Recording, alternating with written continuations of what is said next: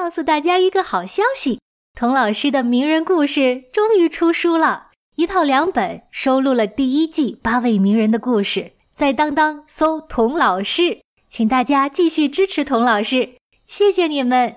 哎，买了书别忘写个评论，祝大家开卷有益。大人物小故事，小少年大梦想，欢迎来到童老师课堂的奇葩。名人录，你好，我是童老师。上集说到，本来可以成为莫扎特的学生，在维也纳一飞冲天的贝多芬，为了挑起家庭的重担，不得不回到老家波恩，在乐团里当起了一名中提琴手。你说这贝多芬憋屈不憋屈啊？本来。他是波恩最有希望的音乐神童，十三岁就已经当上宫廷管风琴手了。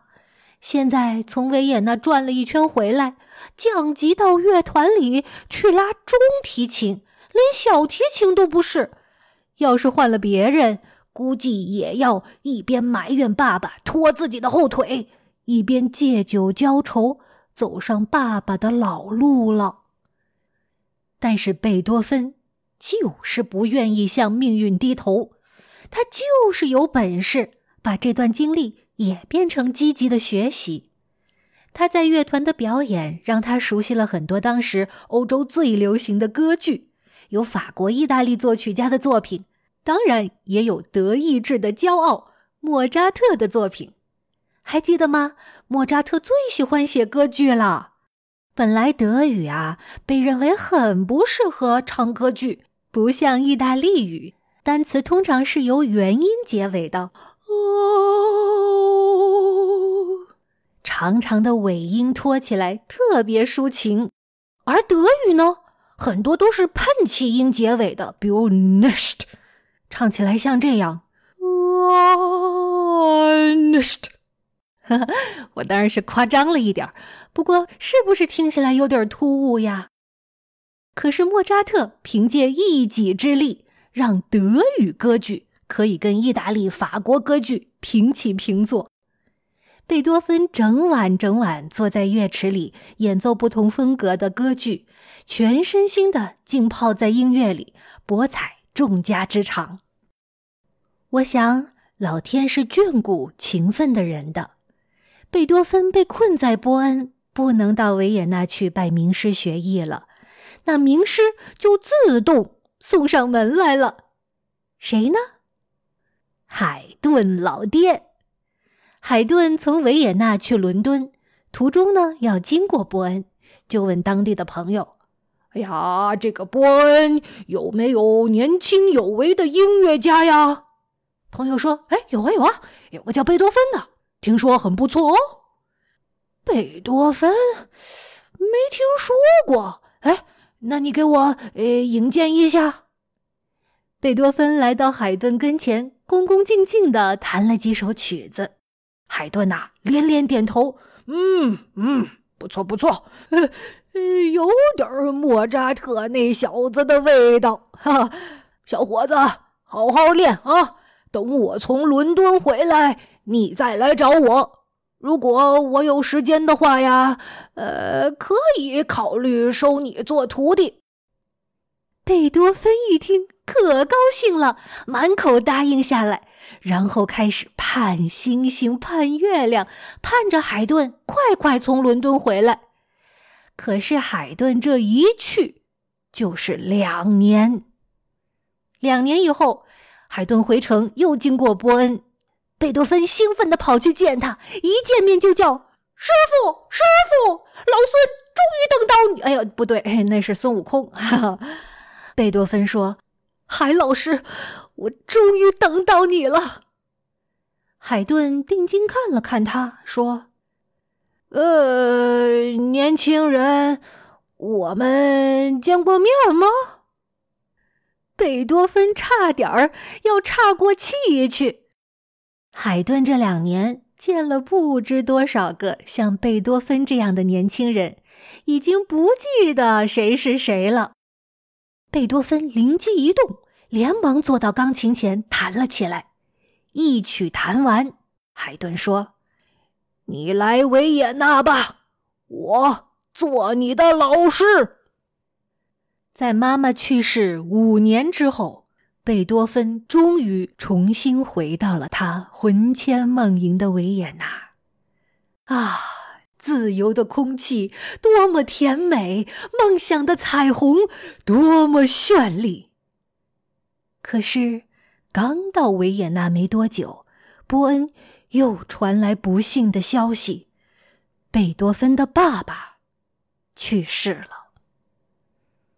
可怜的贝多芬不得不再次离开维也纳，赶回波恩去料理爸爸的后事。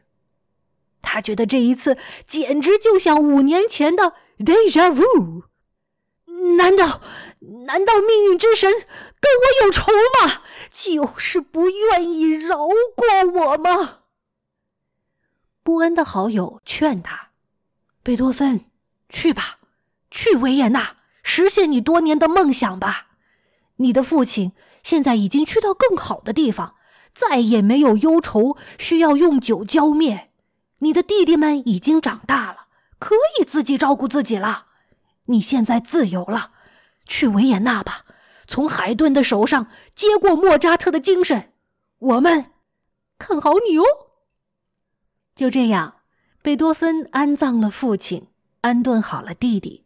回到维也纳，正式跟海顿开始学习作曲。这时的他已经二十一岁了，别说什么音乐神童了，他已经是一个大龄学生了。刚开始，贝多芬并没有急着发表作品，而是把精力都放在学习上。除了跟海顿学复调的对位法，他还学习小提琴。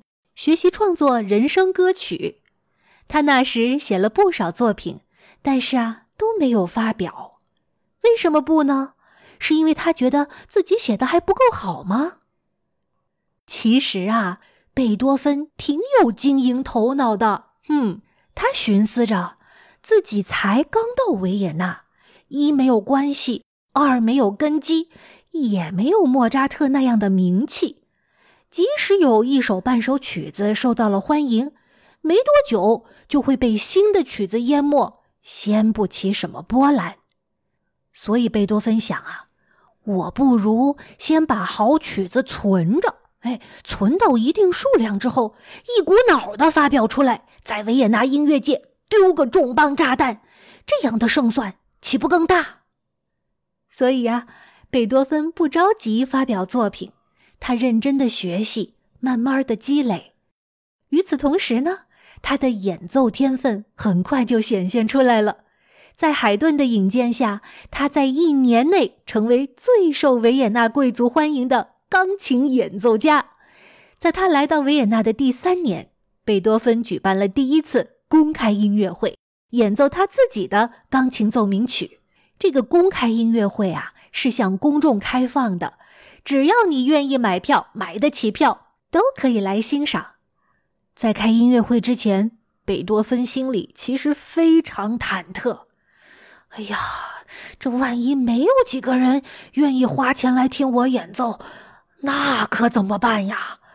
呃，万一大家来了不喜欢我的奏鸣曲，那可怎么办呀？哎呦，万一大家听了不满意，要求退票，怎么办呀？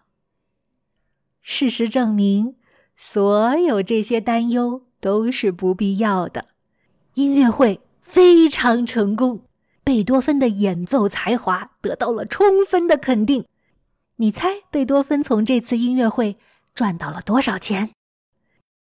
赚到了足足一年的生活费。你也许会说：“哇，当音乐家太爽了，一天就能挣到一年的工资啊！”